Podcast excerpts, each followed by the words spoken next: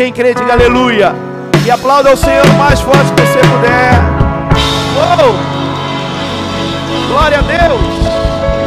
Aleluia. Uau! Diga assim, uau! Meu Deus! que noite de fogo, que noite intensa de avivamento. Sabe quando acontece umas coisas dessa? Olha aqui para mim. Sabe quando acontece umas coisas dessa? Quando você precisa. Então, a gente costuma brincar quando alguém ganha um presente, né? A gente olha para ele e fala: "Tava precisando". Bota a mão assim no seu coração e diga assim: ó, "Tava precisando". Eu estava precisando. Nós estávamos precisando e essa intensidade que o Senhor tem para nossas vidas, em nome de Jesus. Diga aleluia. Meu irmão, eu quero ser. Já pode ir colocando os recados aí, né? As crianças, os pais, mães com, os crianças, com as crianças, que vocês possam levar até a, ali a, o início da escada, para que o seu filho também receba o fogo, a intensidade do Espírito para que você possa ficar tranquilo aqui em nome de Jesus. Amém?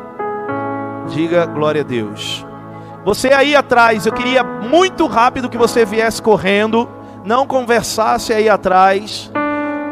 Se você foi beber água, foi no banheiro, não converse, porque há pessoas que sentam um pouquinho no fundo aí, e quando você fala, atrapalha, tira a atenção dela. Então, rapidinho, sai correndo, senta o mais perto que você puder do altar para que nós possamos completar a nossa noite com uma intensidade que o Senhor preparou para nós. Hoje é uma noite de Santa Ceia. Noite de Santa Ceia deve ser importante para todo cristão. Cristão que foge da Santa Ceia é porque está com com a intimidade, o relacionamento quebrado. E aí ele tem que, na verdade, correr para esse momento, para que ele possa restaurar esse relacionamento com o Senhor e ficar bem. É isso que nós precisamos.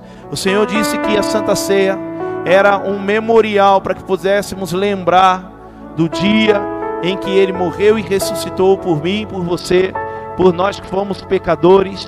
Então é para mim para você, diga glória a Deus. E hoje é uma noite, ou melhor, hoje foi um dia, é um dia especial que nós comemoramos o dia da Bíblia. Quem sabia? Levanta a mão. Olha aí, poucas pessoas.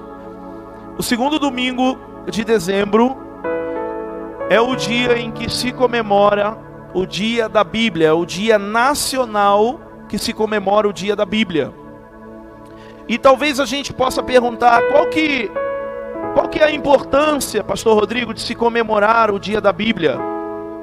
Na verdade, comemoramos o dia da Bíblia. Esse dia ele ficou marcado para que pudéssemos reconhecer a importância do acesso que as pessoas tiveram à Bíblia. Porque nós, eu vou contar um pouquinho da história breve para você entender, para você perceber o quanto foi difícil chegar a Bíblia às nossas mãos hoje. Hoje nós temos livre acesso, principalmente nós aqui no Brasil, nós temos livre acesso à palavra de Deus, à Bíblia.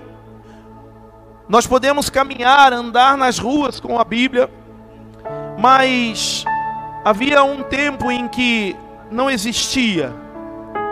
Havia um tempo em que poucos tinham acesso à Bíblia propriamente dita, escrita, o livro.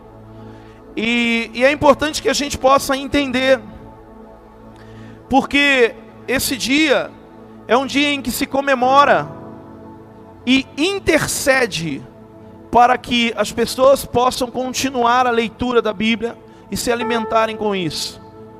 E eu queria que a gente pudesse entender antes e, e realmente começássemos a trazer essa importância para a nossa vida de termos a palavra de Deus. E eu queria colocar antes um texto, Romanos capítulo 15, versículo 4.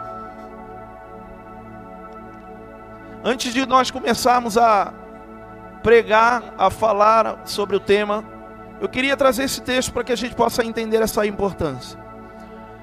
Pois tudo o que foi escrito no passado foi escrito para nos ensinar, de forma que por meio da perseverança e do bom ânimo, procedentes das Escrituras, mantenhamos a nossa esperança. Eu gosto muito desse texto em que Paulo ele começa a falar para os romanos a importância da palavra, da Bíblia, da escrita. O apóstolo Paulo ele começa a ensinar e ele diz: tudo que foi escrito no passado teve um objetivo, nos ensinar, para que possamos ter perseverança, ânimo, vindo da palavra de Deus. E tudo isso para nós mantermos debaixo da esperança. Então, eu, quando eu leio esse texto, eu entendo que quando me falta esperança, preste atenção nisso, escute. Quando me falta a esperança, quando me falta a esperança dentro de mim, é porque me falta a palavra viva e eficaz dentro de mim. Quando me falta a esperança, é porque a palavra ela não está viva, ela não está tendo realmente o objetivo dela dentro de mim. Isso não é a culpa de Deus, isso não é a culpa da igreja, não é a culpa do pastor Rodrigo Tadinho, nem do seu líder. É o seu coração que não está absorvendo aquilo que o Senhor ele quer dizer. Então nós precisamos entender a importância da Bíblia. E eu queria que você não não estivesse hoje apenas no culto para receber uma palavra, mas para que você aprendesse o significado do dia da Bíblia. E eu estudei um pouquinho escrevi algumas coisas. E eu queria que você pudesse entender. Talvez você não vai lembrar de tudo, mas quando falarem para você assim, tem o dia da Bíblia, você vai lembrar e você vai saber o porquê. E eu quero que você entenda isso. Quando o dia da Bíblia surgiu, pelo século XVI, em 1549, através de um bispo chamado é, Cranmer, que ele introduziu um livro de oração de um rei, um rei chamado Eduardo VI. Ele pegou esse livro de oração desse rei e ele introduziu nos festejos que havia no dia do advento. O que é o dia do advento? Quem estava no domingo passado aqui, eu preguei sobre isso, falei. Era a comemoração do nascimento de Cristo. O advento, ele é durante todo o mês de dezembro a anunciação do nascimento de Cristo. Então a Igreja Católica, ela tinha uma festa durante o advento, e esse bispo Kramer, nesse segundo domingo de dezembro, ele trouxe o cântico, o livro de oração desse rei sexto, e ele colocou o livro de oração desse rei como um como um momento importante nessa festa. E ali ele começou a ler, ele começou a ler essa oração. E essa oração ela começou a ser é, é, direcionada por, para o que a Bíblia estava dizendo, para o que a Bíblia diz, para você saber, para você ter uma importância disso. Algumas igrejas comemoram o dia da Bíblia, sabe como? Durante toda a semana, fazendo a leitura da Bíblia ininterrupta. Eles começam lá para terça-feira e vão terminar lá para sexta-feira, lendo todo dia, todo minuto, todo segundo a leitura da Bíblia, relembrando como ela iniciou. Então, o dia, ele surgiu mais ou menos assim. E aí, esse dia, esse festejo, esse momento começou a se espalhar. E chegou no Brasil por volta de 1850, quando os primeiros missionários chegaram da Europa e dos Estados Unidos. E junto eles trouxeram esse dia. O cristão, o cristão evangélico trouxe esse dia. Olha, nós temos um dia em que nós lemos a palavra de Deus, que nós oramos, que nós intercedemos. É o segundo domingo de dezembro. E aí começou a se disseminar isso. Para você ter uma ideia, durante o governo do, de Dom Pedro, o catolicismo ainda tinha era a religião oficial. E aí lá por volta de 1889, os evangélicos tomaram uma liberdade para comemorar esse dia. Pastor, por que você está dizendo isso? Para você entender que não era algo que era corriqueiro, não era algo que era que tinha uma certa liberdade. Só em 1889 que o evangélico começou a ter liberdade de proclamar, de ler, de interceder pela leitura da Bíblia. Isso para chegar até nós hoje foi houve muitos momentos de dificuldade. A tradução, eu vou falar um pouquinho sobre isso daqui. A tradução da Bíblia, para se traduzir a Bíblia, houve muito derramamento de sangue. Houve sacrifício. Pessoas morreram por causa disso. E nós precisamos dar valor, querido. Quando a gente fala sobre a Bíblia, não é apenas eu ter um livro nas minhas mãos como esse, não é apenas eu ter uma Bíblia dentro da minha casa ou salva no meu celular, mas é eu entender que a palavra de Deus ela precisa ter vida dentro de mim. E para que essa palavra de Deus ela pudesse chegar a mim, você muitos passaram momentos difíceis. Morreram para que nós pudéssemos receber essa palavra. E muitas vezes, olha para mim, nós não damos valor para o que essa palavra de Deus é. E o dia da Bíblia ela traz isso em lembrança. O que é a Bíblia? A Bíblia vem da palavra grega que quer dizer biblos, ou seja, é uma coletânea de livros. É um conjunto de livros. Mais de 40 autores escreveram, Edivar, pastor Vando, a Bíblia juntos. E para você ter uma ideia, quando eles escreveram, não se conheciam, não tinham o objetivo de vamos escrever a Bíblia. Não. Um escreveu o que o Senhor mandou, outro escreveu o que Deus deu, outro escreveu a visão que o Senhor deu. E ali, quando se começou a estudar esses livros, começou a perceber, conforme 2 Timóteo 3,16 diz, que a Bíblia é inspirada por Deus, começou a se perceber que tudo aquilo que foi escrito através daqueles livros, livros soltos, livros de autores diferentes, eles casavam eles formavam algo que era um caminho, na verdade, eles formavam um caminho verdadeiro. E assim se formou a Bíblia. Quem está entendendo, diga aleluia. Quando foi escrito isso, Pastor Rodrigo? A Bíblia foi escrita por volta de, se nós colocarmos quanto tempo tem a Bíblia, a escrita da Bíblia, tem mais de 4 mil anos. Por quê? Porque se entende, se estuda que a Bíblia começou a ser escrita há cerca de 1500 anos antes de Cristo. E ela foi escrita até 400 anos antes de Cristo. Depois de 400 anos antes de Cristo, ela parou. E aí nós vemos aquele momento em que a Bíblia diz que nenhum profeta falou, que Deus se calou por 400 anos, e ali nada se foi escrito. E aí depois, passados esses 400 anos, quando Cristo nasce, ali por volta de é, é, 35 anos depois de Cristo, se inicia o Novo Testamento, a escrita do Novo Testamento, e vai até mais ou menos 95 anos depois de Cristo. A Bíblia ela foi escrita em três línguas: o hebraico, o aramaico, que era a língua de Jesus Cristo, e o grego, que era o Novo Testamento. O Velho Testamento, hebreu, hebraico e aramaico. O Novo Testamento era o grego. E aí, São Jerônimo, que era um, um bispo, um pastor, ele começa a traduzir a Bíblia.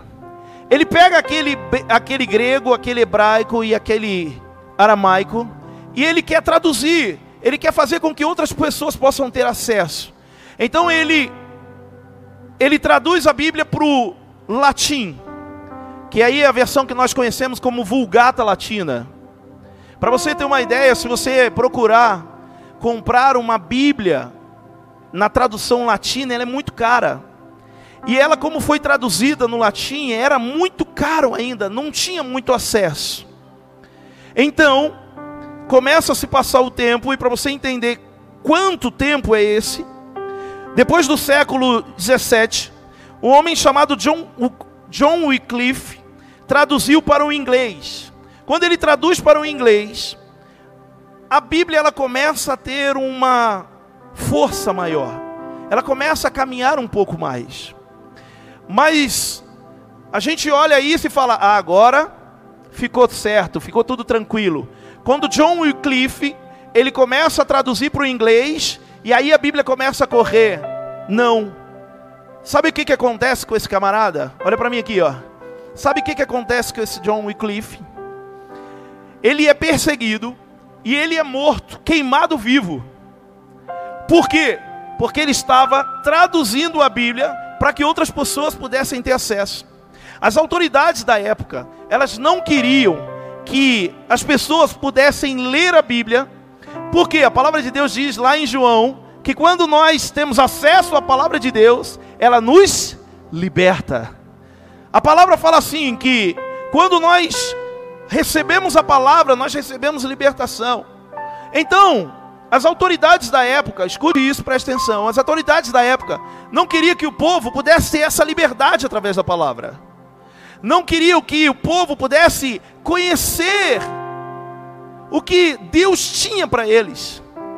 E aí a Bíblia, a, a história diz que essas autoridades da época pegam esse homem e queimam ele vivo, matam ele. Mas a tradução dele começou a correr, começou a ir além. E aí, sabe o que, que eles fizeram?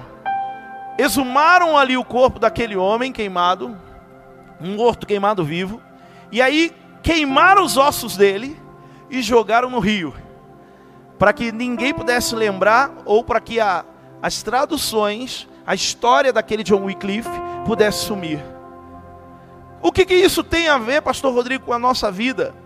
Meu irmão, quando o inimigo, quando Satanás ele quer que você não se liberte, ele faz de tudo para que a palavra não chegue em você. Quando o diabo ele quer que você fique preso, quando Satanás ele quer que você fique algemado, ele faz de tudo para que o teu coração esteja fechado. Ele faz de tudo para que quando você tiver a possibilidade de ouvir a palavra de Deus, você fique disperso, ou talvez os seus ouvidos ficam fechados. E aí a palavra de Deus ela não entra dentro de você, e o que acontece? Você fica preso, você fica amarrado. Pastor Rodrigo, mas eu estou indo na igreja. Mas não adianta. Porque a palavra não está conseguindo entrar dentro de você. Levante a sua mão assim e diga assim comigo: Eu quero ter liberdade através da palavra de Deus. Quem está entendendo, diga aleluia. Amém ou não amém? Então, continuando. E aí, depois desse John Wycliffe, vem quem nós conhecemos com a reforma protestante, Martinho Lutero. Martinho Lutero, lá por volta de 1522, mais ou menos, ele começa a, na verdade, ele, ele começa a questionar as doutrinas católicas ele começa a questionar aquilo que o, o, o, a igreja católica estava ensinando. E aí ele começa a ler a Bíblia e ele fala: Não, mas peraí, está errado, está diferente isso. Vocês estão falando uma coisa, mas a Bíblia aqui está dizendo outra. Por isso, olha só, por isso que vocês estão pregando essas coisas, para vocês deixarem o povo escravo de vocês. Não, eles têm que ter acesso. Martinho Lutero, ele queria que todo mundo tivesse acesso à palavra. Martinho Lutero ele queria que o camponês, que a, a, a mulher ali trabalhadora, a mulher dona de casa, pudesse ter acesso à palavra. Então, a Bíblia diz que ele começa, a história diz que ele começa a traduzir a Bíblia. Então ele traduz a Bíblia para o alemão naquele momento. E aí, quando ele traduz a Bíblia para o alemão, ele já traduz dentro, trazendo as reformas protestantes. E aquela versão, ela começa a tomar uma força tão grande ela começa a tomar uma força tão grande. Mas, escuta, escuta, sabe o que, que acontece no meio do caminho? Mais uma vez as, autoridades chegam, Fê, e falam assim: não, não, vamos parar esse Martinho, chama ele aqui, vamos julgar ele e vamos dar uma chance para ele. Se ele se retratar, então nós damos liberdade para ele, não prendemos ele, não mandamos matá-lo. E aí, uma das frases marcantes de Martinho Lutero é essa. Eu pedi para o Marcos colocar. Coloca para mim aquele segundo, segunda imagem que eu te dei, que eu mandei para você, Felipe, por favor. Martinho Lutero, não a outra. Martinho Lutero, nesse julgamento, ele é chamado para se retratar. Então, olha o que ele diz, a resposta de Martinho Lutero. Ele diz assim: ó, a menos que me convençam, pelas escrituras ou por razões claras, de que estou errado, eu permaneço constrangido pelas escrituras. Não posso nem quero me retratar, uma vez que não é seguro nem correto agir contra a consciência. Deus me ajude. Amém. Que consciência é essa que ele está falando? Ele diz ali assim, ó, é, é, uma vez não é seguro nem correto agir contra a consciência. Martinho Lutero está falando assim, ó, não é correto eu agir contra o que o Espírito de Deus coloca dentro de mim. Não é correto eu agir contra aquilo que o Espírito de Deus me direciona. Igreja, olha para mim. Pastor, por que você está contando essa história? Nem comecei a ministrar ainda, irmão. Estou contando essa história para você entender o grau de dificuldade que é para você receber a palavra de Deus. O grau de dificuldade que foi para você ter liberdade de estar sentado hoje aqui, sendo ministrado. Talvez quando a gente começa a ministrar a palavra, tem gente que fala: ih, chegou um momento chato. Ah, eu gosto mais do louvor. Ah, eu queria oração. E aquelas pessoas que quando o pastor começa a chegar e falar assim, ó, ei, vem aqui, eis que te digo. Aí a pessoa começa a se mexer e fala, agora o melhor momento do culto chegou. O momento que Deus vai falar comigo. Mas o Deus está falando contigo o tempo todo através da palavra de Deus. Pastor Gustavo, eu falo isso porque uma vez uma moça saiu da nossa igreja porque ela disse assim: Ah, eu não gosto da sua igreja, não, Pastor Rodrigo. Eu falei: Não, a igreja não é minha, é nossa. Ela falou: Não, eu não gosto muito dessa igreja. Eu falei: Mas por quê? Ela falou assim: Porque não tem revelação. Aí eu falei, mas irmã, o que é a revelação? Ela falou, não, quando o Senhor diz, fala diretamente contigo. E eu falei assim, o que que a palavra de Deus pregou, o que que pregando-se a palavra de Deus foi falado contigo nessa noite? Aí ela falou: "Ah, eu não sei, não lembro". Eu falei: "Então, por causa disso. Porque você não deu importância para a palavra de Deus, que é a maior revelação de todas as coisas. Quando você está sentado na sua cadeira, meu irmão, e o pastor está aqui, quando você está na, na, sua célula, quando você está sentado num discipulado, numa cadeira, e alguém está profetizando, alguém está falando algo, é a palavra de Deus vindo de encontro a você para curar, para libertar, para sarar você, para trazer um caminho novo a você. Quem entende isso, diga aleluia. Isso é a Bíblia. Por que, que nós comemoramos a Bíblia? Porque foi muita, houve muita dificuldade para que ela chegasse a nós. Houve muita dificuldade. Então você precisa amar a Bíblia, você precisa se apaixonar pela palavra de Deus.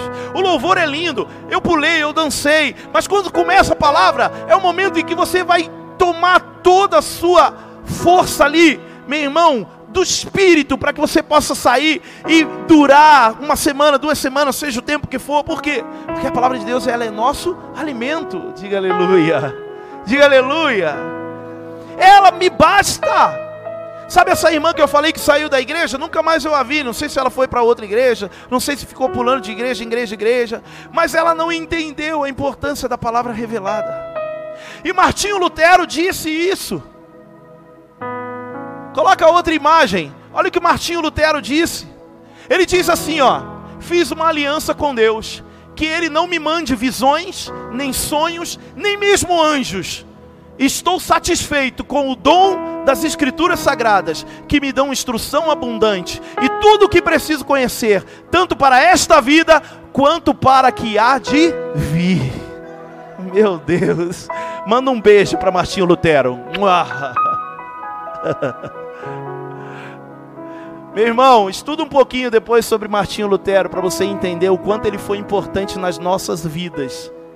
Na nossa vida, que nós somos protestantes.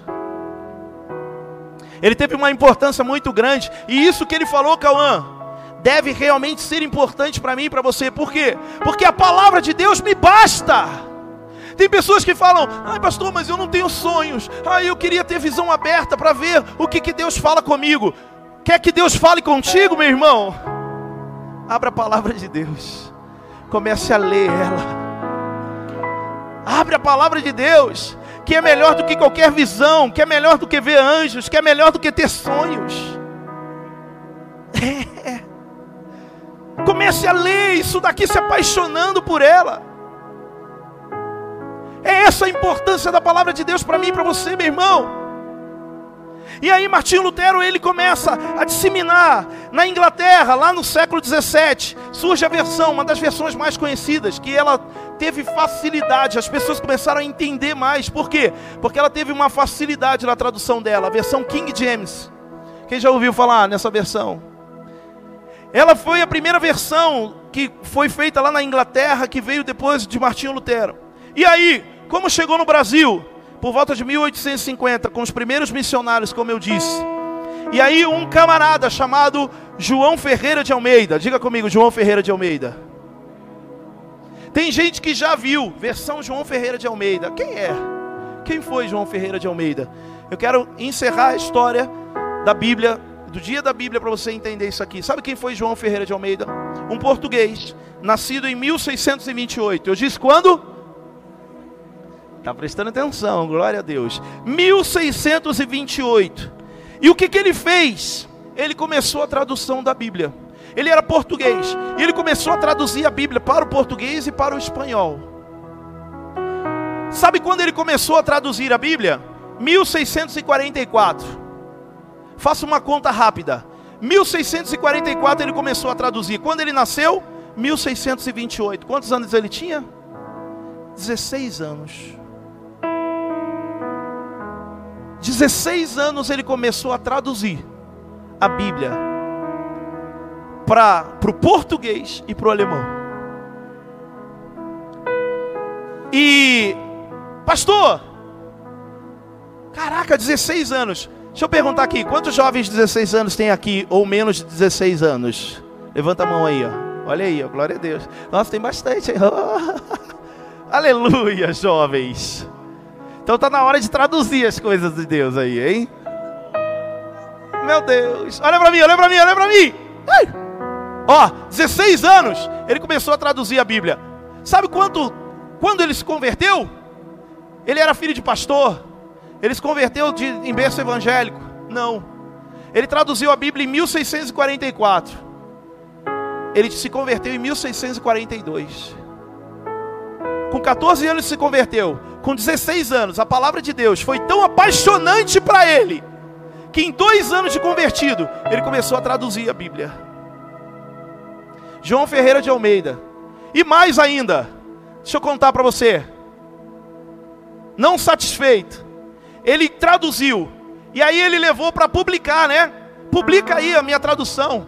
Aí alguém leu e falou assim: Não, não, não vou traduzir isso não. A gente não pode traduzir essas coisas. Ele falou: Não tem problema. Sabe o que ele fez com 16 anos? Com 16 anos, ele escreveu 100 cópias à mão de toda a Bíblia. Ele escreveu 100 cópias à mão e começou a distribuir. Começou a distribuir em Portugal. Começou a distribuir para as pessoas pudessem ter acesso à Bíblia. O que que isso tem para nos ensinar?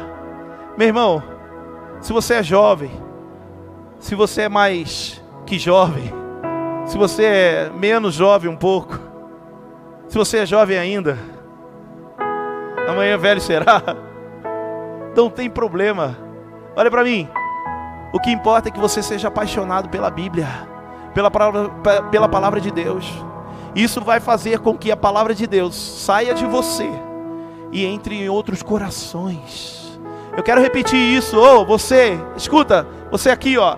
Eu quero falar para vocês que não importa se você fala assim, ah, mas eu me converti pouco tempo, pastor, eu não sei ainda falar da Bíblia, eu não sei ainda, eu não entendo a Bíblia, pastor Rodrigo. O que você precisa entender é que você precisa ser apaixonado pela palavra de Deus, porque quanto mais apaixonado pela palavra de Deus você for, mais você vai querer que outras pessoas se apaixonem também por isso. Quem entende, diga aleluia. Então a palavra de Deus ela não pode parar em você. Se ela parou em mim, é porque a paixão parou. A paixão ela não ela não está prosseguindo. Quem está me entendendo, diga aleluia. Faça com que a paixão pela Bíblia ela possa ir em, outra, em outros lares, em outros corações. Sabe por quê? Porque a palavra de Deus ela é cura. A palavra de Deus ela liberta. A palavra de Deus ela salva. Quem entende, diga aleluia. Por isso hoje nós comemoramos o dia da Bíblia. É uma lei federal. Foi assinada lá em 2001. Oh glória! Aleluia! Olha para mim aqui, ó. Foi escrita por volta de em por volta não, foi escrita em dezembro de 2001 e ali ela foi instituído o Dia Nacional da Bíblia. Então, todo segundo domingo de dezembro nós comemoramos esse dia marcante, para que pudéssemos lembrar da história das pessoas que é, é, fizeram com que a Bíblia chegasse em nós. Quem entende, diga aleluia e aplauda o Senhor por essas pessoas, por esses homens que morreram pela palavra de Deus. E não diferente, eu queria pregar, eu queria ministrar sobre isso para você. Pode botar o tema para mim. E eu prometo para você que vai ser rápido.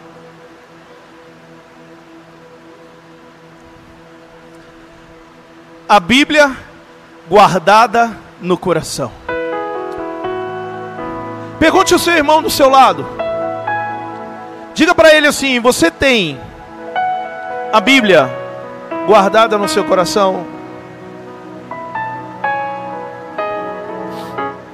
Será que a Bíblia, querido, ela está realmente guardada dentro do seu coração como algo poderoso, como algo importante? E eu quero pregar sobre isso, falar contigo sobre o que o Senhor ele tende a fazer sobre as nossas vidas. Apocalipse capítulo 1, versículo 3.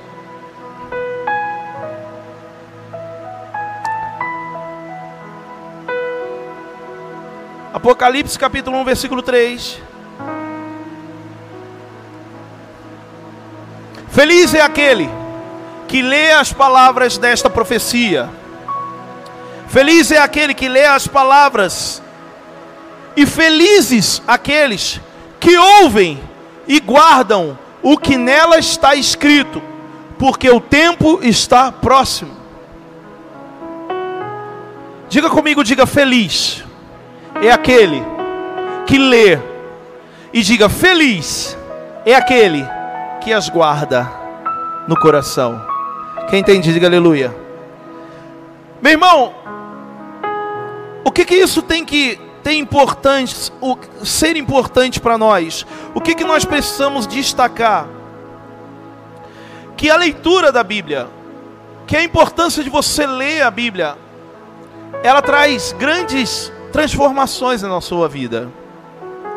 Nós não podemos nos contentar em apenas sair da nossa casa, vir sentar e ouvir o pastor ministrando. Eu ouvi essa semana, eu até compartilhei. Eu ouvi o pastor Douglas Gonçalves respondendo uma pergunta. E eu achei muito legal. Alguém perguntou assim para ele: Pastor, eu não estou mais me alimentando na minha igreja Parece que o alimento da minha igreja está fraco. O que eu faço? Talvez ele fez essa pergunta, olha para mim. Não conversa. Talvez ele fez essa pergunta querendo ouvir. Ah, se o alimento da sua igreja não está bom, procura outra igreja que o alimento possa ser mais forte. Mas aí ele ouviu uma resposta diferente. Pastor Douglas Gonçalves, muito usado por Deus, disse assim: Meu irmão, se o alimento da tua igreja está fraco, é porque você não entendeu aonde comer melhor, aonde comer com mais fome. Porque não é na igreja que você se alimenta do prato mais saboroso, do prato maior, do prato mais é, é, que vai mais te fortificar, mas é na sua casa, no seu devocional.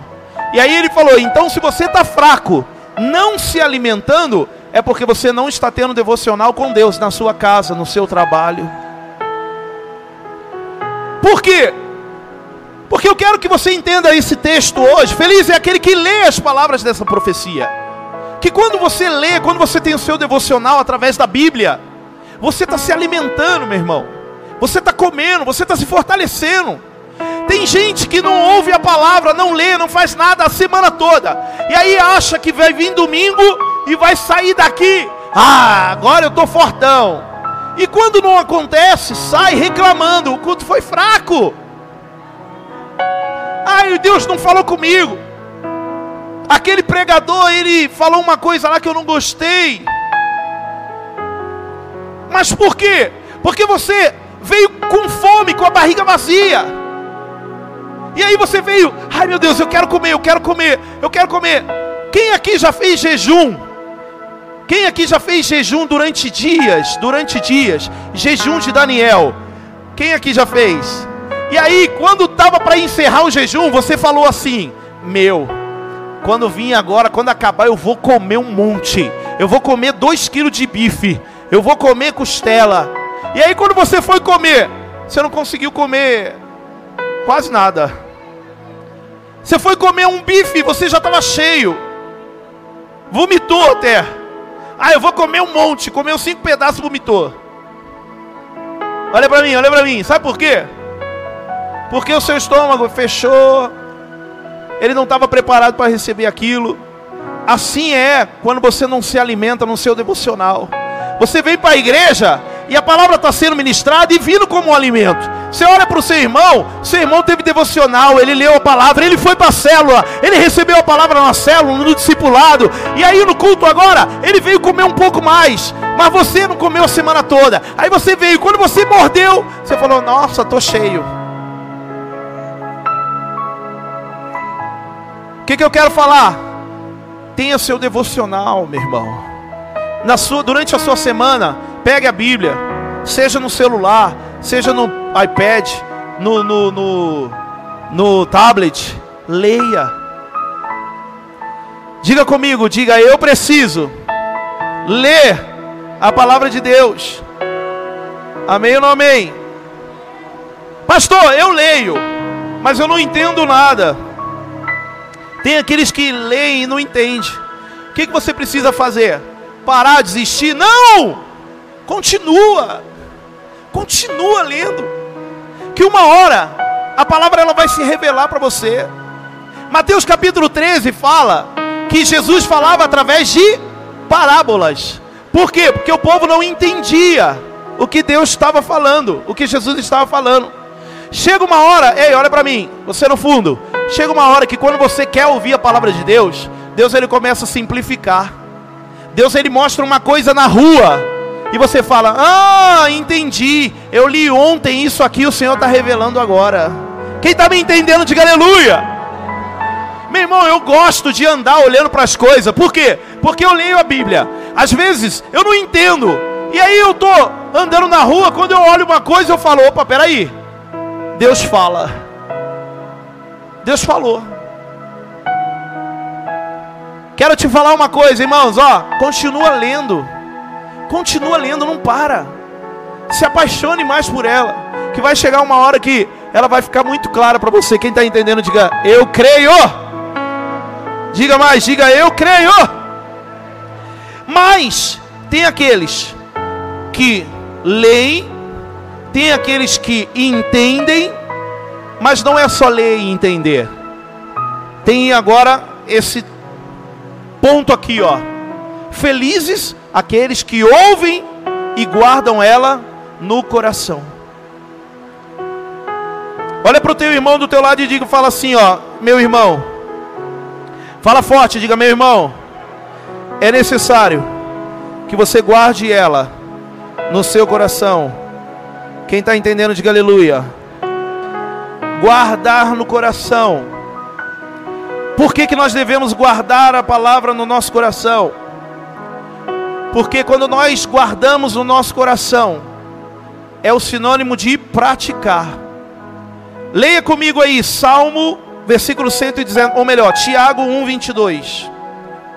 Tiago 1, 22. Olha aqui, já estou terminando. Sejam praticantes da palavra e não apenas ouvintes, enganando vocês mesmos. Irmão, olha aqui. A palavra, ela deve ser guardada. E como eu guardo? Praticando. Olhe para o teu irmão do teu lado e fala assim: ó, se você não pratica, ela não está guardada no seu coração. Quem entende, diga aleluia. Amém? Amém ou não amém?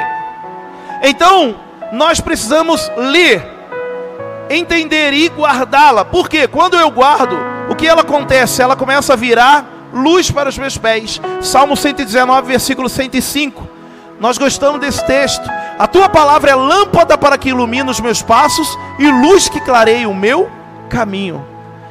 Quem guarda a palavra no coração não vive na escuridão.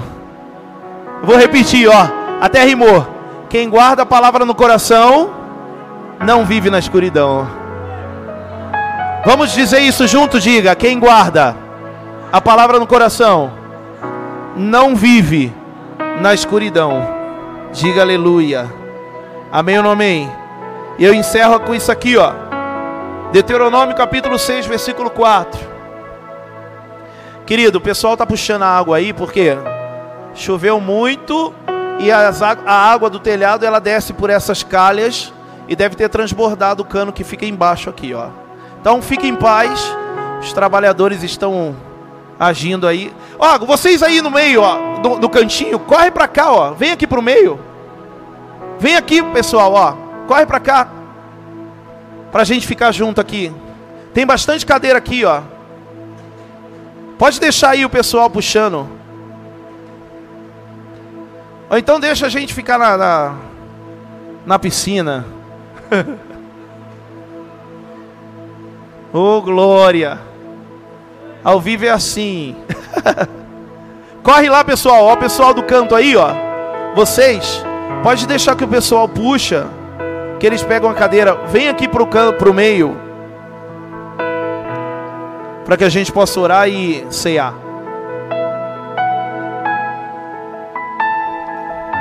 Glória a Deus. Isso. Corre, galera, vamos. Vem pro meio assim, vem. Logo nós vamos ficar todo mundo juntinho assim. Vocês do canto aí, ó, corre aqui, ó. Vem pro canto, vem.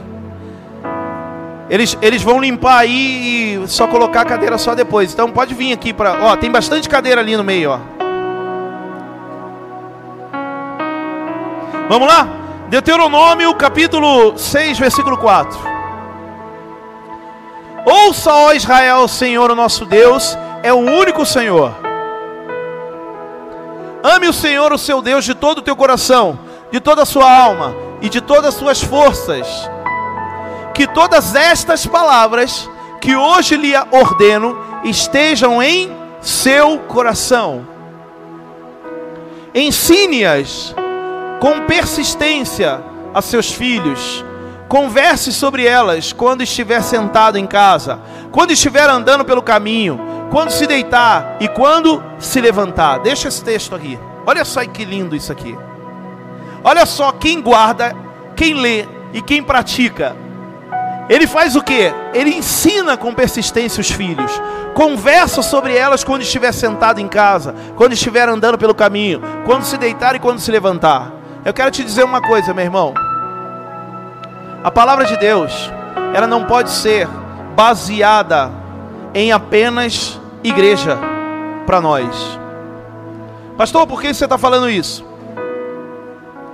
Porque em casa a gente conversa sobre futebol, em casa a gente conversa sobre receita, em casa a gente conversa sobre novela, misericórdia. Em casa o pessoal conversa sobre a fazenda, meu Deus. Não faça isso. Pelo amor de Deus. Aí, ó, viu? Tá vendo? Começa a se manifestar, pessoal. Quando a gente fala sobre fazenda, manifesta. A gente conversa sobre tantas coisas em casa. Mas talvez você não conversa sobre a palavra de Deus com seus filhos. Você não conversa sobre a palavra de Deus com seus irmãos. Você não conversa sobre a palavra de Deus, meu irmão, com alguém, com um vizinho que foi lá e sentou. Uma vez, um rapaz chegou aqui, entrou na igreja, falou: Queria conversar com você, pastor. Ele começou a contar os problemas dele. Eu comecei a ouvir, ouvir, ouvir, ouvir. E eu sabia o que ele queria ouvir. Ele queria ouvir o... algo que fosse revelar para ele o que ele precisava fazer. Mas o que eu ministrei para ele? A palavra de Deus, dizendo que antes de qualquer coisa, o coração dele precisava ser de Jesus. Quando você sentar com alguém, meu irmão, converse sobre a palavra de Deus. Quando você sentar com alguém, fale sobre o que é a palavra de Deus se manifestando. Simplesmente deixe isso acontecer, que as coisas vão fluir. Converse com seus filhos sobre a palavra de Deus. Converse com seus filhos, pais, sobre a palavra de Deus. Coloque a palavra de Deus dentro do coração dele para que ele possa se apaixonar pela palavra de Deus. Para que ele possa ser um jovem como flecha de fogo sendo lançada nesse mundo em nome de Jesus. Nós cantamos o louvor aqui, ó, e vocês viram os filhos aqui, ó. O Danilo, filho da Aninha, a Manu, filho do pastor Henrique e da pastora Cris, e o Samuel, meu filho, filho da pastora Sônia. Sabe por que, que eles estão sendo usados no ministério? Porque a palavra de Deus chega neles por intermédio das nossas vidas. Então, faça com que o seu filho se apaixone pela palavra de Deus. Como, pastor Rodrigo? Ministrando a ele, lendo para ele e vivendo a palavra de Deus.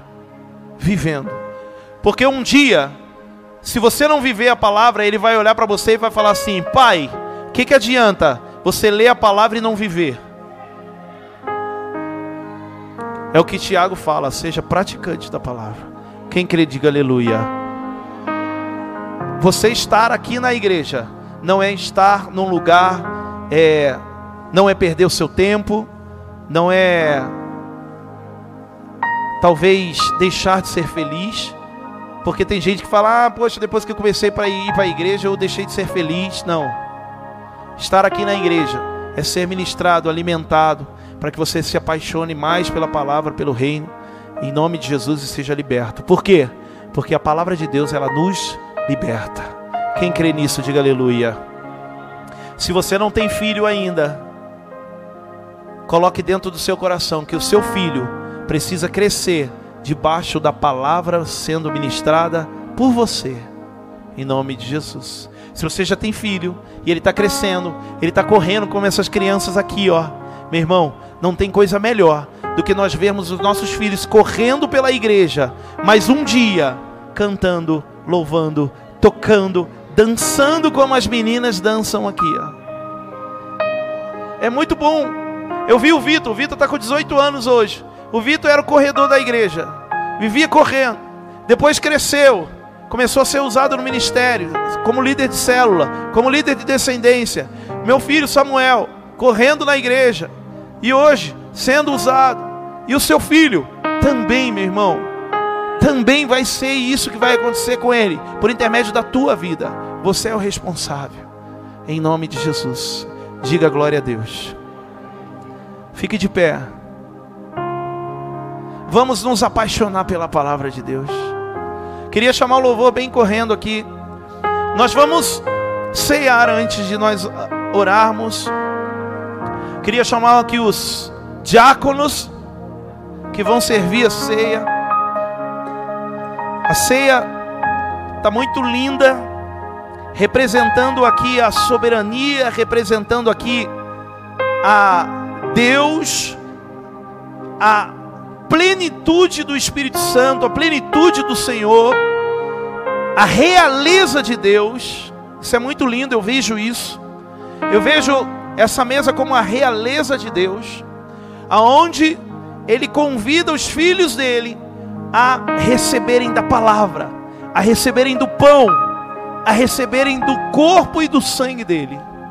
Então você que está nessa igreja, meu irmão, hoje você vai sair daqui mais apaixonado, mais apaixonada pela palavra de Deus, porque você vai viver um momento de arrependimento durante a ceia. Você vai tomar sua ceia nessa noite, dizendo para o Senhor: Pai, eu quero praticar a tua palavra. Senhor, eu quero praticar, eu quero viver a tua palavra como manual para minha vida. A partir de hoje, a palavra de Deus estará guardada no teu coração. Quem crê nisso, diga aleluia. Bota a mão no seu coração. Diga assim comigo, diga a palavra de Deus. A partir de hoje, ela não vai estar apenas na minha boca, não estará apenas em um livro, na minha estante, ou no meu celular, mas ela estará, bate assim, no meu coração, guardada como prática e manual para minha vida. Diga aleluia. Diga aleluia. Quem quer isso? Eu quero que coloque aquele texto aqui, peraí um pouquinho. Salmo 119, 11. Para a gente ler junto. Obrigado, filho. Pastor, eu não consigo. Salmo 111 ou 119, é isso? Isso, 119, 11. Ó, guardei no coração a tua palavra para não pecar contra ti. Olha só o que, que é guardar a palavra no coração. Quando a palavra está guardada no coração, meu irmão, o pecado ele não vem. Então guarda a palavra dentro de você. Versículo 12. Bendito seja, Senhor, ensina-me os teus decretos. E o 13? Com os lábios repito todas as leis que promulgaste. A palavra vai estar dentro de nós como regra para a nossa vida em nome de Jesus. Nós vamos louvar, ou melhor, nós vamos pegar as nossa ceia, nós vamos com a nossa ceia na mão, nós vamos começar a louvar.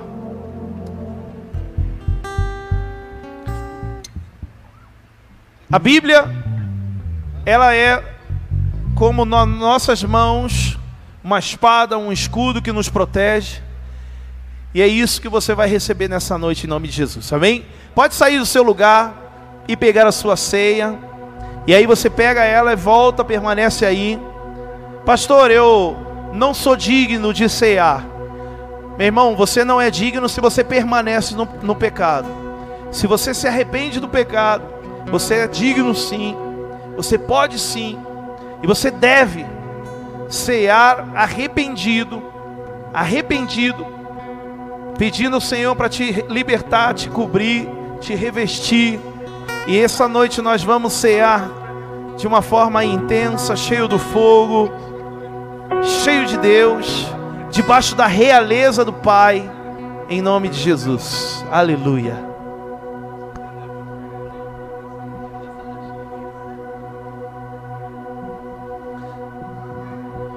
por toda a minha vida. Aleluia, meu Deus. Ó oh, Senhor, te louvarei.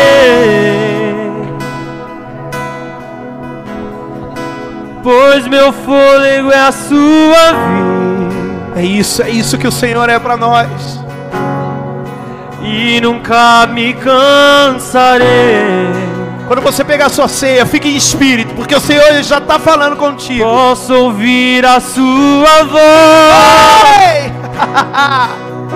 oh Espírito Santo. É mais doce do que o mel.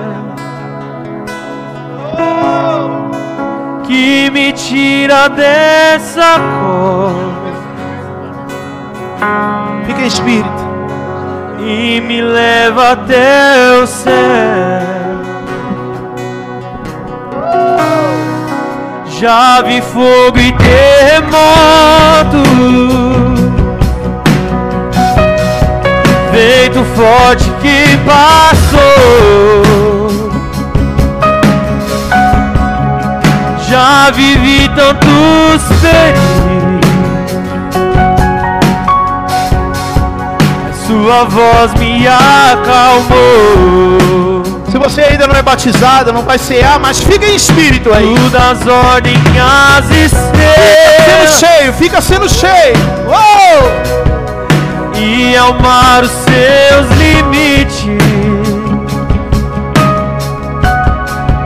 Eu me sinto tão seguro no seu colo, oh, Altíssimo. Oh, não há ferrolhos nem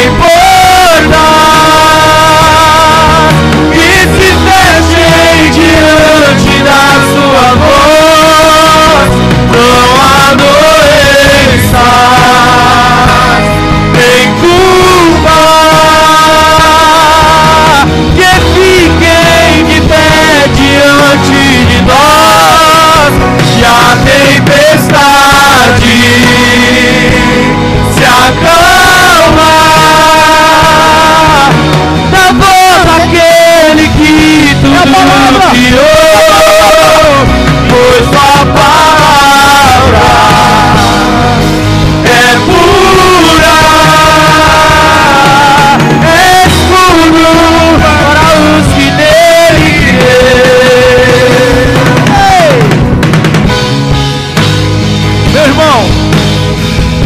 noite, nós vamos cear, declarando que a palavra de Deus é escudo para nós, declarando que a presença de Deus é escudo. Eu quero profetizar sobre a sua vida, sobre a sua casa, sobre o seu lar. Creia, receba. Todo plano, toda estratégia, todo dardo inflamado do diabo contra você, contra a sua casa, não terá vitória dele. Por quê? Porque o Senhor está colocando um escudo sobre você. Ele está blindando o seu lar por intermédio da palavra do Senhor, da palavra de Deus. E nessa noite, nós vamos cear em unidade, cear juntos, declarando que a palavra está nos revestindo, que a palavra está nos libertando. E eu quero declarar sobre a sua vida que não há corrente, não há ferrolho, não há porta, não há nada que possa se, manti- se te manter fechado, trancado. Que haja liberdade do Espírito sobre a tua vida nessa noite, igreja do Senhor Jesus. Que nada possa impedir você de viver um tempo de sobrenatural. Creia na palavra. Você vai sair daqui hoje crendo que dezembro ainda será um mês de prosperidade para você. Quem crê nisso, levanta a mão e diga: Eu creio. Amém ou não amém? Amém? Diga aleluia. Nós vamos tomar a nossa ceia e nós vamos começar a louvar novamente. E esse louvor ele vai entrar como uma força tão grande dentro de você. Levante a sua ceia Senhor. Diga assim: graças a Deus. Diga: Este é o corpo e o sangue do meu Senhor Jesus Cristo. Fala, e eu me revisto hoje com o sangue e o corpo, declarando que há o escudo do Senhor sobre a minha casa, a minha família. Fala que a tua palavra, Jesus Cristo, ela seja para mim o meu alimento, em nome de Jesus. Amém. Pode tomar sua ceia.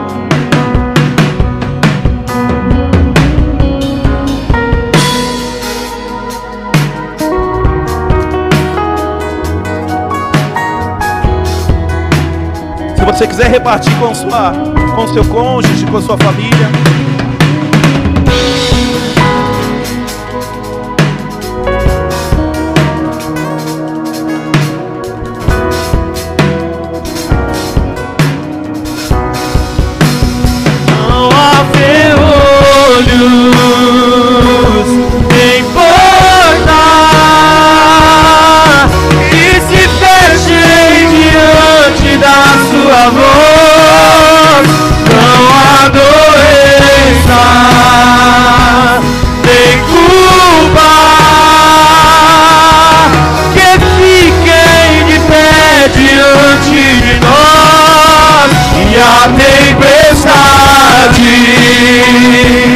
a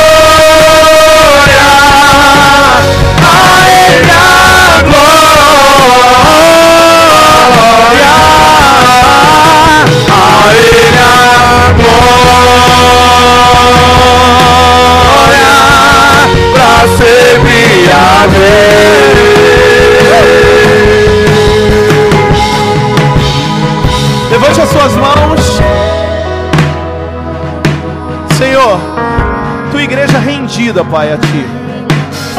Nós declaramos, Senhor Deus, que a tua palavra tenha sobre nossa vida poder de curar, de libertar, de nos sarar, de trazer, Senhor, felicidade.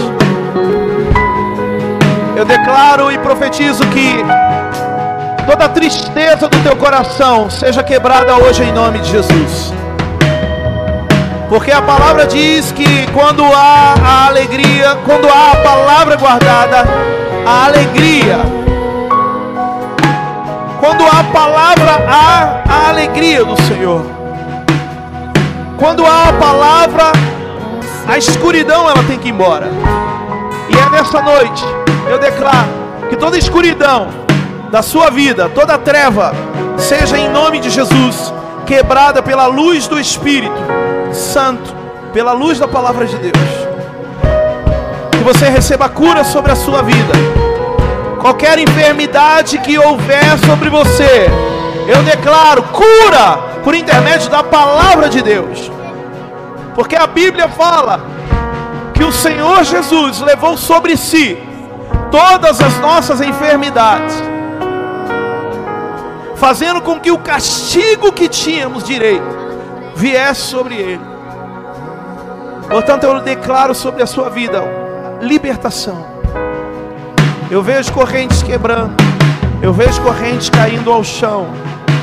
Eu sinto o Espírito Santo libertando você. Eu sinto o Espírito Santo trazendo alegria. Meu irmão, eu profetizo. Sua segunda-feira vai ser diferente a partir de amanhã. Tem gente triste porque o Brasil perdeu. Tem gente triste porque está desempregado no mês de dezembro. Tem gente triste porque há problemas dentro de casa. Mas eu quero declarar sobre a sua família, a sua casa, que independente das circunstâncias, dos problemas, uma alegria poderosa do Espírito Santo vai tomar conta de você, do seu lar e da sua casa. Comece a sorrir. Comece a sorrir. Comece a viver a alegria do Senhor nada possa tirar a presença de Deus de você. Em nome de Jesus. Creia. Pastor, mas você não sabe o problema que eu vivo dentro da minha casa. Eu não sei, mas o Espírito Santo, Deus vê. Ele olha, ele enxerga. E você está aqui hoje, recebendo algo novo, sobrenatural, uma unção nova, poderosa, para você ser o agente transformador de paz da sua, do seu lar e da sua casa. É o que eu profetizo sobre você. Em nome de Jesus, quem recebe, diga eu creio. E aplauda ao Senhor o mais forte que você puder. Glória a Deus. Glória, glória, glória, glórias a Senhor Jesus. Amém. Quem recebeu muito, diga aleluia. Diga glória a Deus. Eu quero ser bem breve e falar para você ser um apaixonado também durante as suas ofertas. Oh, glória, é isso. 2 Coríntios capítulo 9. Ele fala, olha aqui para mim, tá? Aqui, ó. 2 Coríntios capítulo 9, ele fala que o Espírito Santo ele nos leva, nos conduz a ofertar. E ele constrange-nos dizendo o que devemos ofertar, o quanto devemos ofertar. E eu quero que você hoje tenha a responsabilidade de cuidar da sua igreja, de abençoar a sua igreja, de cuidar da obra de Deus. Quando nós somos apaixonados pela palavra, nós ofertamos Pastor, eu não consigo entregar o dízimo. Sabe por quê? Porque você ainda não entendeu o poder da palavra de Deus. Olha aqui, ó, é a prosperidade. A Bíblia fala lá no livro de Malaquias que quando nós entregamos o nosso dízimo na casa do Senhor, janelas do céu são abertas sobre nós. E uma abundância poderosa ela vem. E eu falei aqui durante duas horas sobre o poder da palavra.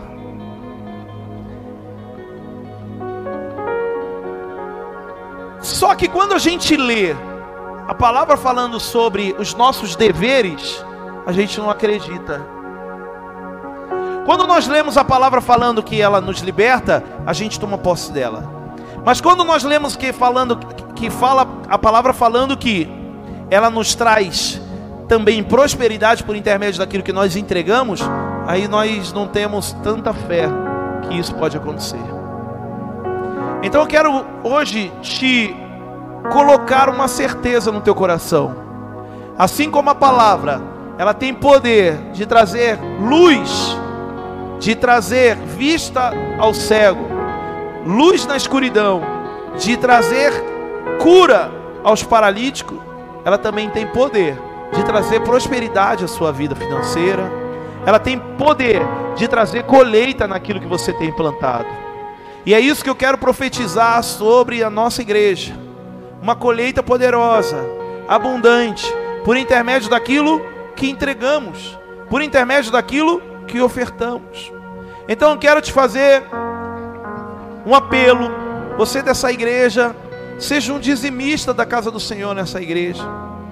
Nós vamos entrar num ano de 2023 declarando durante o nosso ano uma prosperidade poderosa sobre nós.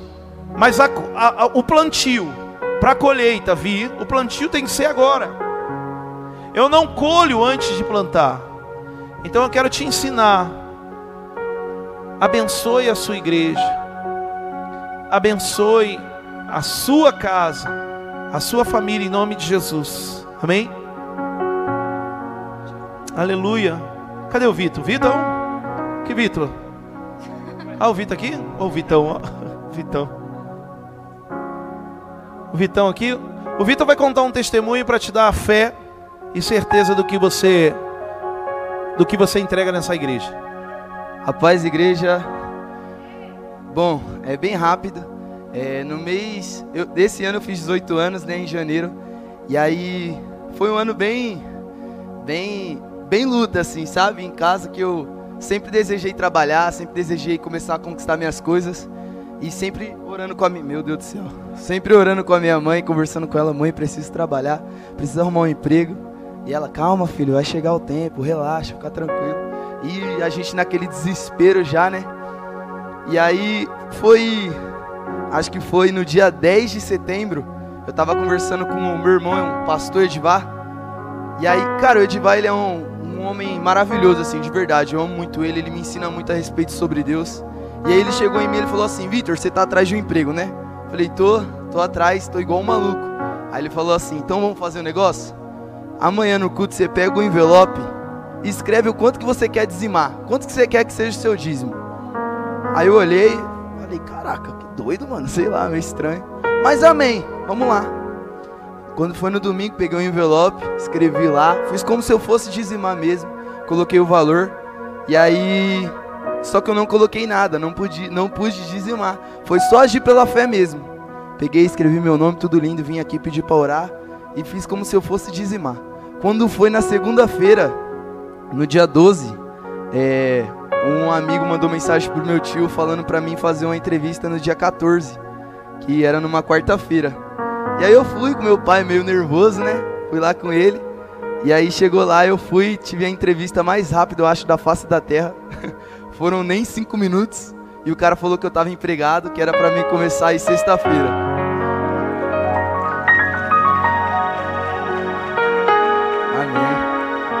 Aí eu fui na sexta-feira, é, comecei a trabalhar dia 19. Na segunda-feira já estava registrado e tô trabalhando lá, vou completar meus três meses agora para honra e glória de Jesus. E graças a Deus, né? Eu com o valor que eu coloquei lá, o meu dízimo chegou esse, até passou desse valor. Então, hajam pela fé, é, mesmo que talvez você não tenha, mesmo que talvez você não tenha é, o valor para dar ou também não trabalhe, mas haja pela fé, ore e seja fiel que ele ele vem e te vem com a resposta ainda mais que você imagina. Amém. Uou, tá aí, ó. E só falando, né, para você, todo mês aqui, logo em outubro, com valor ainda mais baixo, né? Ele ofertou, ele entregou o dízimo dele em outubro, em novembro entregou o dízimo dele. Então todo mês ele tem entregado aqui o dízimo dele, por quê? Porque ele entendeu o que é ser fiel com Deus e é isso que a gente ensina, é isso que nós ensinamos para vocês essa igreja. Sejam fiel a Deus. Você que não entrega o dízimo ainda nessa igreja, porque não consegue pagar suas contas, faça um voto com Deus, dizendo: Senhor, eu vou te entregar e o Senhor vai me surpreender nesse mês. Porque o inimigo ele é muito sujo e ele é, é sagaz, ele, ele tem uma experiência milenar. Ele todo mês ele vai te amarrar, fazendo você entender que se você entregar o seu dízimo, você não vai conseguir pagar suas contas. Faça um voto com Deus que você vai ver o quanto você vai viver o sobrenatural de Deus em nome de Jesus. Amém? Quero dizer até, ah, eu quero fazer um voto pela minha família, eu quero fazer um voto pelo vício que eu tenho para eu me libertar. Faça isso, porque a oferta ela liberta. Quem entende, diga aleluia. E nós estamos começando o nosso mês de dezembro. Tem aí, né? É décimo terceiro, tem férias. E tem pessoas que falam: ah, não, eu não tenho que entregar o dízimo disso, meu irmão deixa eu te ensinar uma coisa: dízimo é de tudo. Então não negocie, porque o diabo ele é muito sujo e ele vai querer roubar o que você deixa de entregar para Deus. Amém? Então vamos lá, vamos ser fiéis ao Senhor sempre. Quem não pegou envelope ainda, fique de pé em nome de Jesus. Quem já pegou envelope, fique de pé. Quem vai ofertar, eu quero orar por você, eu quero declarar sobre a sua vida, para que a gente possa terminar o culto aqui em nome de Jesus, amém? Glória a Deus. Quem não pegou envelope ainda, tem envelope aqui? Tem quem tem envelope? Quem não pegou envelope, vai pegar envelope. Pastor, eu quero fazer pelo Pix, está ali, ó. É o e-mail da igreja ou CNPJ, tá? O e-mail da igreja está fácil ali, iacn oficial@gmail.com. Faça o seu dízimo pelo Pix. Você que está na sua casa, pode também fazer o seu Pix que nós temos orado abençoando os lares, as casas, as famílias, para que o sobrenatural venha em nome de Jesus. Amém? Quem entendeu, diga aleluia! Creia na palavra. Você vai ser fiel, você vai ser próspero, o Senhor vai te honrar. Diga aleluia. Então levante a sua oferta bem alta ao Senhor. Pai eterno, eu quero orar desejando, Senhor Deus, o sobrenatural e declarando prosperidade sobre a vida de cada um dessa igreja. Senhor Deus, esse lugar representa, Senhor Deus, o que o Senhor tem realizado sobre a nossa vida como igreja. Portanto, assim como o Senhor tem realizado sobre nós como igreja, eu peço que o Senhor possa realizar na vida de cada um, como famílias, como o Senhor Deus, é, é, com uma prosperidade sobrenatural, que eles possam caminhar e viver. Em nome de Jesus, eu oro pelos dizimistas, repreendendo o espírito devorador da vida deles e declarando céus abertos, que sejam um mês de dezembro próspero, abençoado em nome de Jesus. Quem crê, diga amém receba. Pode vir entregar o seu dízimo aqui, em nome de Jesus, a sua oferta.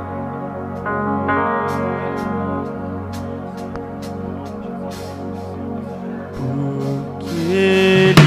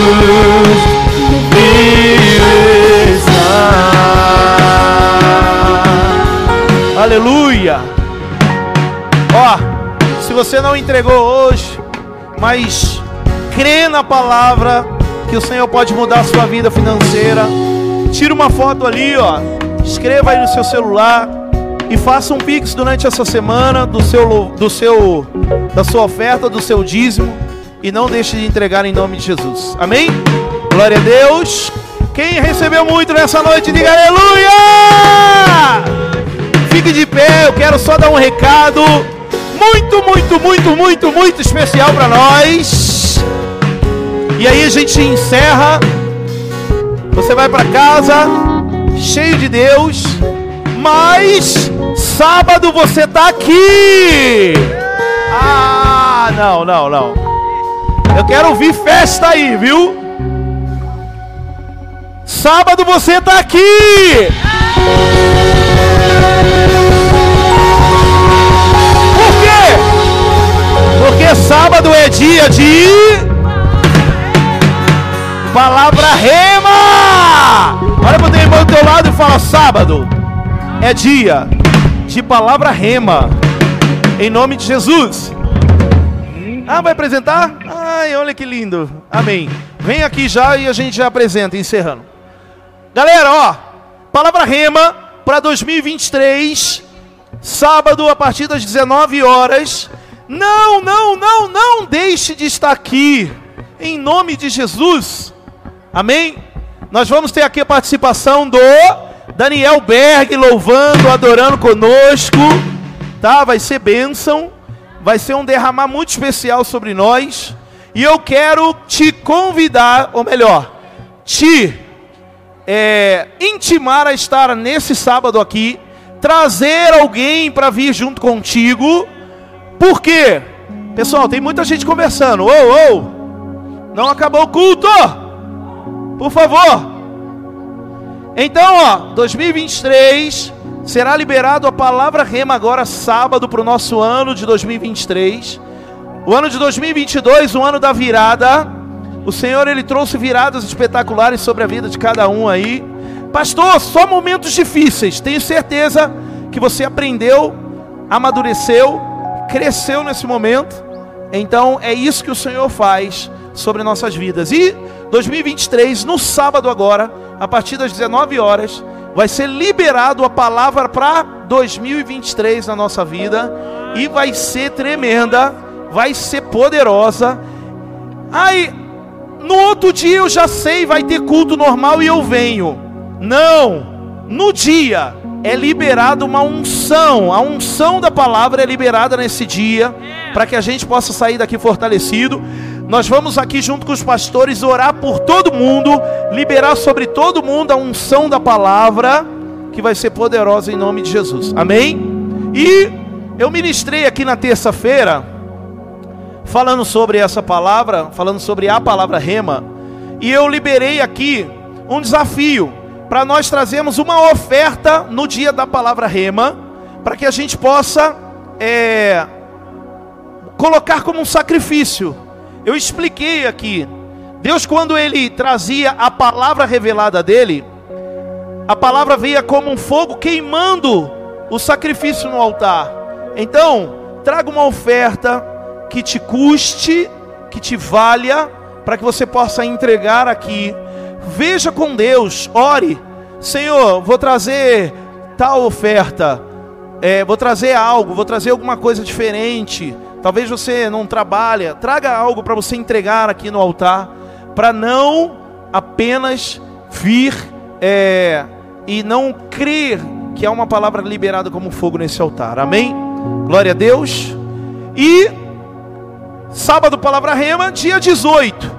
Nós vamos ter culto aqui abençoador. Cadê a Aline? Cadê a Aline? Tá ali? Galera, a Aline tá ali, ó, nossa discípula é, da Descendência Somos Luz. Vai ser o lançamento do livro da Aline no domingo agora, próximo domingo. Então ela vai estar tá aqui fazendo o lançamento do livro dela. O pessoal, quem comprou já, eu por exemplo já comprei o meu. Nós vamos pegar, é, vou pedir para ela colocar aí uma palavra abençoadora para mim lá. Então ela vai fazer o lançamento do livro dela aqui. E eu quero te pedir que esteja aqui no domingo. Vai vir um pastor, é da editora, né? Pastor Carlos? Lucas Carlos, ele vai vir e vai ministrar aqui. Eu pedi para que ele pudesse ministrar nesse culto domingo. E ele é um missionário, ama missões, ama evangelismo e vai ministrar aqui poderosamente sobre a nossa vida. Então, não deixe de estar aqui no sábado e no domingo, dobradinha. Amém? Diga aleluia. Ali, ó. Aí é! Quem vai se batizar dia 18? Quem vai morrer? Ó, e esse batismo vai ser poderoso, é o último do ano, vai ser lindo, tremendo. Então não deixe de estar aqui. Traga família. Você que vai se batizar, traga a tua família aqui que vai ser poderoso e lindo. Batismo no culto às 18 horas, tremendo em nome de Jesus. Amém? Glória a Deus. Vamos apresentar o bebê. Cadê? Pastor Vando, pastora Deise, vem aqui. Vem aqui na frente para a gente orar, pastora Sônia. Ai, que lindo! Deus abençoe, Paula, Carlos. Saudade de vocês. Deus abençoe. São os padrinhos. Glória a Deus. Vem aqui, ó. Vem aqui na pontinha. Aleluia. Isso. Cadê os pastores? Fiquem aqui. Vamos orar pelo pelo Bernardo declarando que ele vai crescer em cima desse altar e essa é a nossa responsabilidade como pais, fazer com que eles possam crescer e, como eu sempre digo, responsabilidade é sua, Carlos, Paula, fazer com que ele possa crescer apaixonado pela palavra de Deus. Em nome de Jesus. Amém?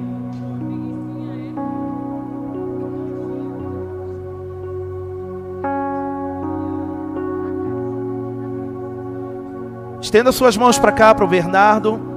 Senhor, eu quero declarar sobre a vida do Bernardo nessa noite, que haja consagração, Senhor Deus, sobre ele, que o teu sangue, Senhor Deus, em nome de Jesus, o revista, que o teu sangue o blinde, o cubra poderosamente, e eu, Senhor Deus, como embaixador da tua palavra, declaro sobre ele, que ele crescerá, Senhor Deus, como um levita, como um adorador, como um pastor, Senhor, em cima desse altar, em nome de Jesus.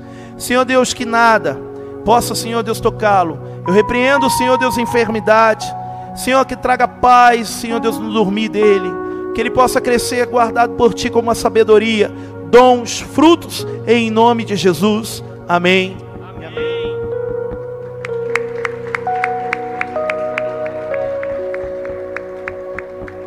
Glória a Deus. Tirou foto? A fotinha ali, ó. Ali, ó.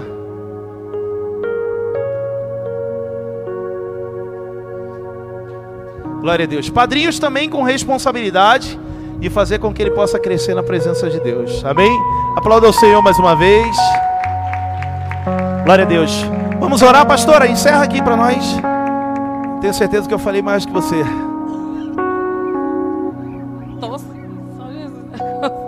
Não tô com Covid, viu? Coceirinha na garganta. Amém? Fique de pé em nome de Jesus. O pastor Rodrigo falou que sábado você tem que vir chique no último. Tem que vir bonitão, porque vai ter um painel ali para você tirar foto. Então você tem que vir chique. Noite de gala especial, amém?